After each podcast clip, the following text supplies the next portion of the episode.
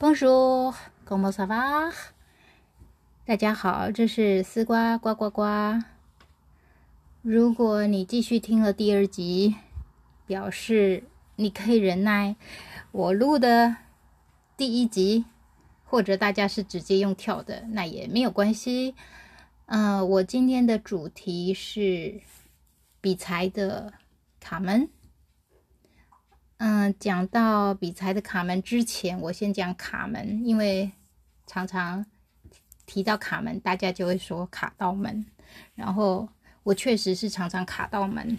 呃，怎么说卡到门，并不是因为身体过不去卡到门，而是常常忘了带钥匙这件事。那大家都给给我很多朋友会给我很多的建议，怎么样可以不要？忘记带钥匙，你就把钥匙放在同一个包包，不要拿出来，就是每天放在同一个地方，小包包就好了。但是因为我呢，星期一到星期五可能不同学校不同教材，所以我就会不同的学校换不同的包包，因为我怕会忘记带课本，所以不同教材我就星期一、星期二、星期三。会轮流，那因为这样子，所以我的钥匙就必须要拿来拿去。嗯，所以宁可忘记带钥匙，因为这是我自己的问题，不然带忘了带教材会比较麻烦一点，因为会变成一个老师忘东忘西，不认真。好，然后对了，然后前几个礼拜，哎，我姐姐呢？传了一个很特别的，就是忘记带钥匙的人的神器啊！那这是什么东西呢？就是嗯，一个大锁，然后你可以把你的钥匙，家里的钥匙放到那个大锁之后，然后把它锁在你们家的大门外面，然后那个大锁呢是用号码按。也就是说，如果你忘了带钥匙出去，你回家的时候再按那个钥匙锁，把你的钥匙备份钥匙拿出来，然后就可以开门进去了。呃，这个发明的人是聪明，但是有点太复杂。对于会忘东忘西的人，这个 密码应该。也有可能会忘记，再加上其实还是很复杂。OK，好，嗯，大家可以听听就好。只是我突然想到了这件事。好了，那我们要进入我们的呃 B B Z 的卡门。那这首歌曲相信大家呃耳熟能详，然后很多的电影配乐。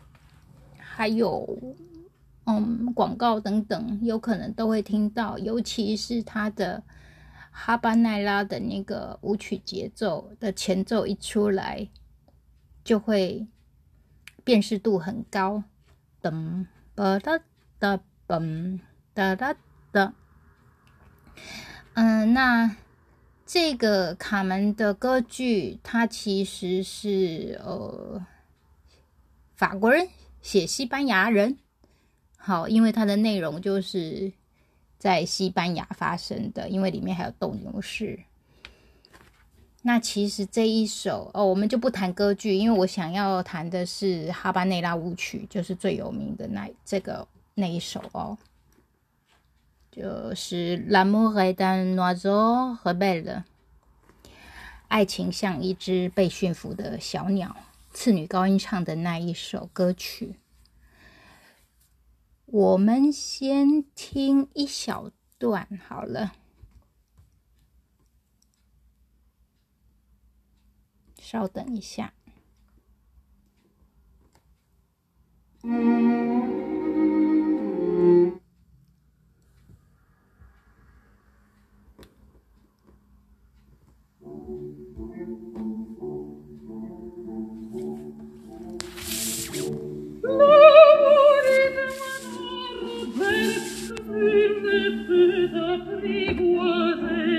Esse bien un vecona per si convien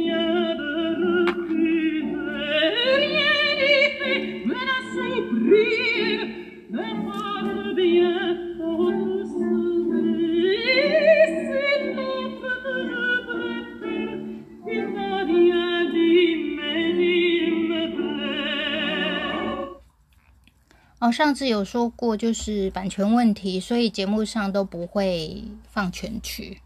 嗯，不过放全曲的时间也不是太长。刚刚听到的是，哦，卡门里面的哈巴内拉舞曲，就我刚刚说的这一首阿里亚里面最有名的次女高音的咏叹调。但是刚刚唱的这一位是。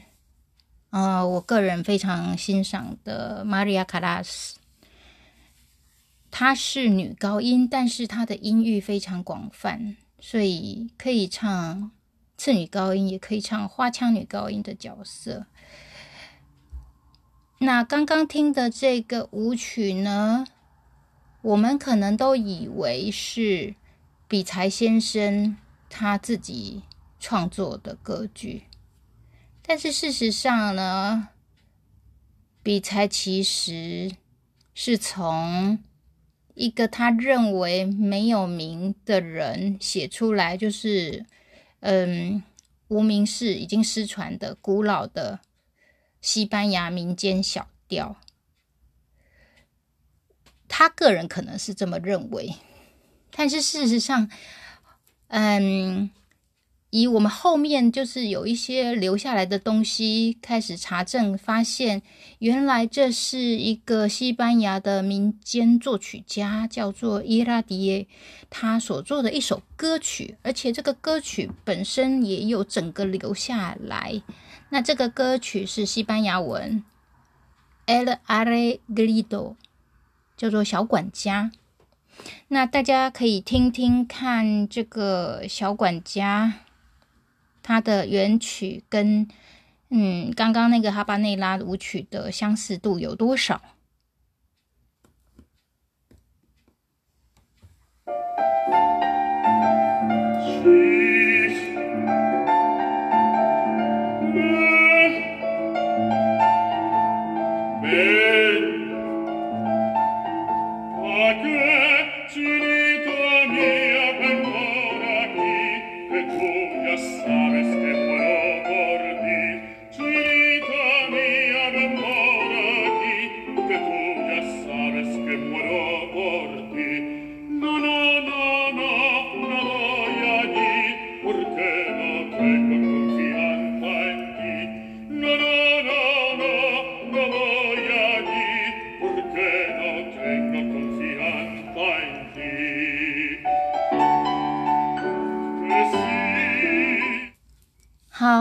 大家听得出来他们两个之间的相似度吗？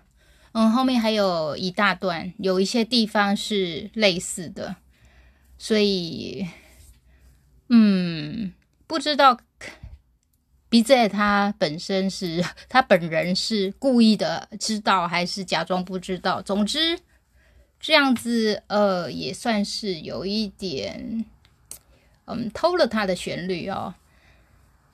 那我们讲刚刚这一位西班牙民间作曲家伊拉迪耶，他其实还有几首是有名的小曲，例如《小白歌》。那他的曲子也都是用这种节奏。嗯，他是西班牙人，那但是他这种哈巴内拉节奏是古巴的一种节奏形式，古巴音乐。所以其实比才以为这是西班牙，但是西班牙人他是从古巴偷来的音乐节奏，不是偷来用来使用来的音乐节奏。好，那我们可以听一下，我刚刚说到他还有一些有名的伊拉迪耶有一些有名的作品，例如《小白歌》，我们听一下。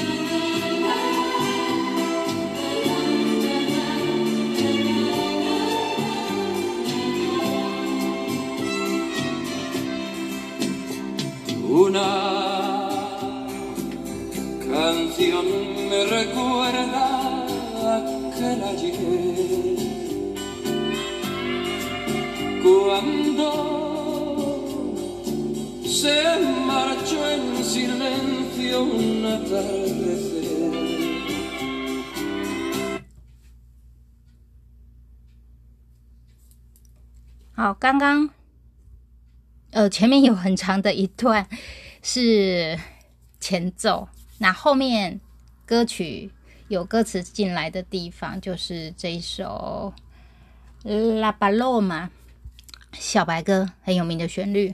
那刚刚演唱的歌手是西班牙很有名的歌手，但是他年纪已经大了，叫做胡利欧。那我们现在回来要介绍的这个有关于比赛歌剧选曲，嗯，那比才写完了这个歌剧之后，他自己认为是一个非常棒的名作，嗯，在一八七五年完成，还有他的两个作词改编的剧作家。但是首演的时候，因为这一部歌剧，因为大家如哦，我没有介绍歌剧内容了。大概歌剧的内容比才卡门的歌剧，卡门就是女主角的名字，她是个嗯工厂的女工，然后她的爱情观是很随性的，就像那一首咏叹调这一首歌曲里面讲到的。嗯，如果你爱我，我可能就不爱你；但是如果我爱上了你，你就要当心一点，就是类似这样子的的感情观。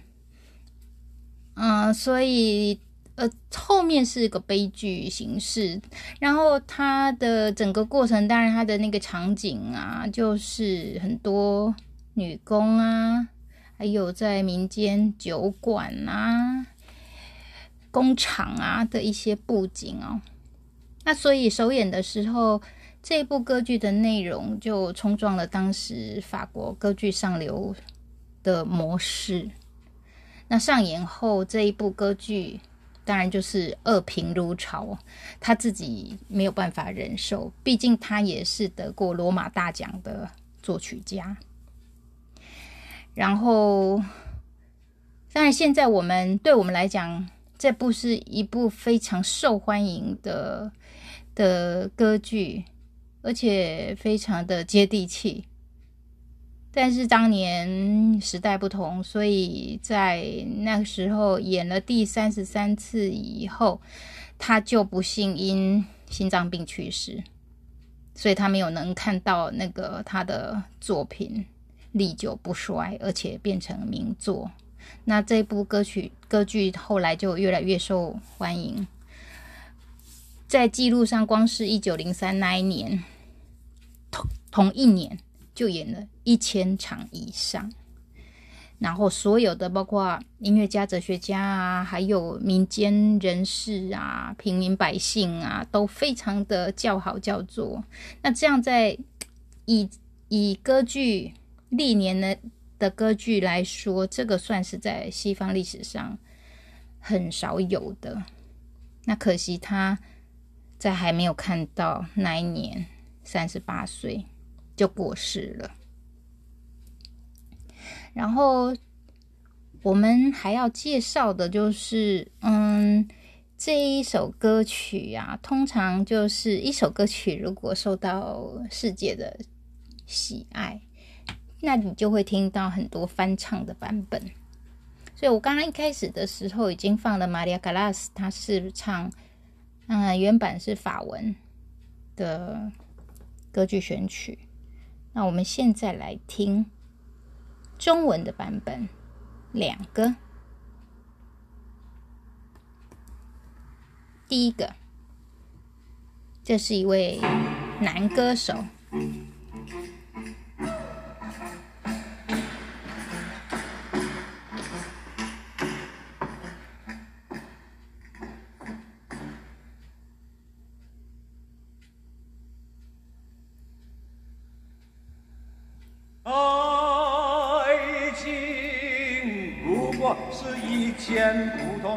玩意儿，一点都不稀奇。男人在他的眼里是小贱的东西，有什么了不起？爱情不过是一件普通的玩意，一点都不稀奇。男人在他的眼里是小贱的东西，有什么了不起？啊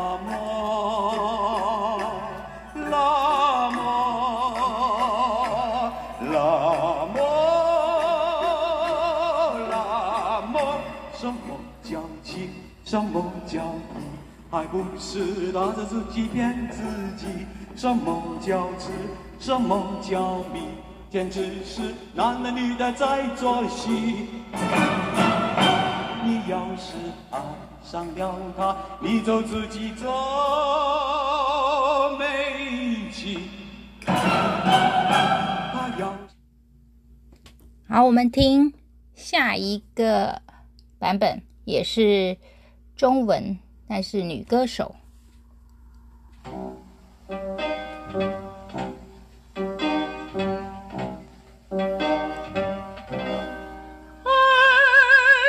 情不过是一种普通的玩意儿，一点也不稀奇。男人不过是一件消遣的东西，有什么了不起？爱情不过是一种普通的玩意儿，一点儿也不稀奇。男人不过是一件消遣的东西，有什么了不起？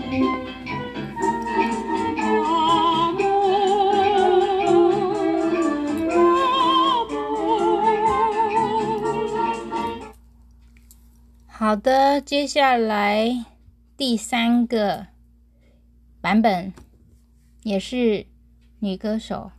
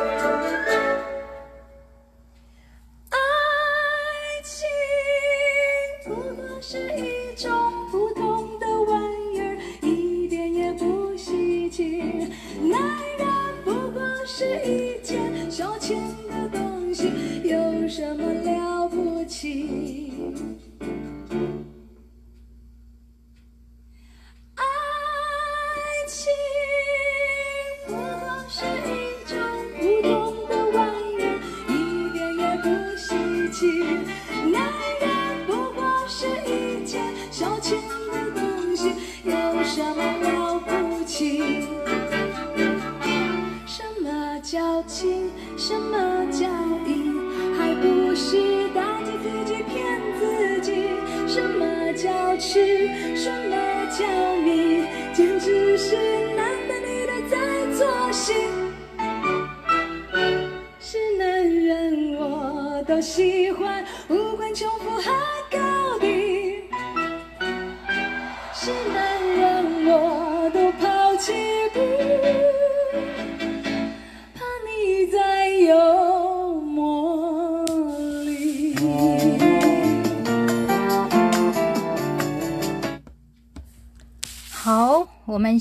了这三个版本，我们先来讲第一个男歌手演唱的版本。啊、那是一位应该是香港歌手，老歌手，叫做罗文。呃，当然他的演唱，呃，我是不太批评歌手演唱，但是他可能不知道是不是故意的，就是音准跟旋律就是有差那么一点点不够。嗯，他可能想要滑音，或者是显现比较轻松自在，但是我个人就是在那样子的唱法上，我的耳朵会有一点点觉得，嘿，不是太习惯。好，然后再来就是中间有一段 l'amour，那是爱情，就是法文的 amour，再加上那个 l，所以是 l'amour。那刚刚罗文是唱。拉莫，那阿莫的是意大利文，所以我也不清楚他到底是故意要唱成意大利文，还是他要唱成法文变成意大利文。总之应该是拉木赫。那第二个版本，大家如果听仔细听，会听出他的演唱方式还挺有技巧的。早期的老歌星。尤其是女歌手，我觉得他们的底子真的都很好。那这一位就是葛兰，如果不熟悉，可以再去查听一下他其他的歌曲。那我觉得他的演唱就非常好，再加上，嗯，他的栏目和发音是正确的，还有就是他中间有一些变化，就是有一点像。说唱歌手会有点像说话，然后又唱歌，就是像在跟你说话一样，也有点类似饶舌的前身。不过说唱这一个部分，可能之后我会做下一集，因为说唱歌手的唱歌方式还挺特别的。嗯，那我们刚刚讲了第二个。那第三个一样是女歌手，不知道大家听得出来是哪一位歌手吗？她非常的有名，就是阿妹张惠妹。不过她的版本，嗯，就是跟原来的旧版兰姆拉姆那边它没有出来，所以它可能是顺序也是不太一样。好，所以这首歌曲，我相信也有英文版本，但是目前我就是找了这些版本让大家演呃欣赏。那其实话题到这里已经结束了，可是呢，因为我最近这一年多来在学习占星，就是看星盘。那我刚好在查资料的时候，就发现比才是个特别的人，没有办法在他可以就是成名的时候看到，然后可是他又很有才。那到底是在他走的那一年，他的星盘是不是发生了什么事情？因为对我们来说，那个星盘就是每一个人的生命蓝图，所以我呢就很无聊的呢查了他的，因为维基百科都会有名人的出生年月日，但是时辰就没有办法那么精准，所以我就查了他离开的时候那一年他的。星盘和流年，那我当然现在也是放马后炮。不过我们就是学占星，可以用一些例子去验证，包括自己童年，或是你哪一年发生了什么大事，你们家人等等，这样子比较能够学习的时候更能清清清楚。那那个呃，我们来讲比财，就是他是他本人是天蝎座。太阳在天蝎座，所以他其实是很有企图心，而且很有自信心的一位作曲家。然后他的月亮在摩羯，那月亮摩羯的人就是好，这个是我的蓝牙关掉的声音。月亮在摩羯的人呢，他就会在内心就比较，嗯，比较固执。再来就是要实实在在，一步一脚印。啊，但是摩羯座本身就是一个比较凶，就是他是个比较刻苦困难的星座，会有比较多的挑战。那他的上升星座是双鱼座，所以上升星座他双鱼座是个比较会幻想的，也就是他这些创作也是来自于他的上升在双鱼座的关系。然后这个我刚刚讲的是他主要的太阳、月亮上升，就会判断他这个人的人格啊、特质啊、做事方式等等。那我刚刚要讲的是说他在去世的那一年，所以他在去世的那一年，他的流年星盘啊，确实就是冥王星、天王星有四分相，就是有一些克相。还有克到他的太阳，还有海王星跟他的太阳也是对分二分相，所以以这些来说，他那一年确实就是一个不好的状态，会发生一些意外。嗯，但是每一个人能不能够过得去？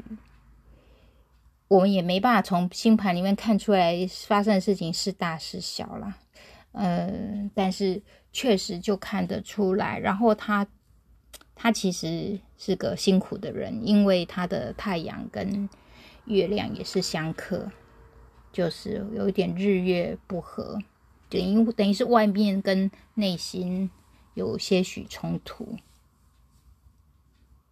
嗯。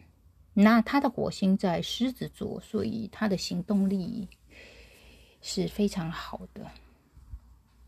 好，如果大家呃听节目，可能就是因为我现在希望我可以把一些东西跟我所学的有兴趣的通通结合在一起，所以可能东西就会越牵越广，比较杂一点，希望大家多多包涵。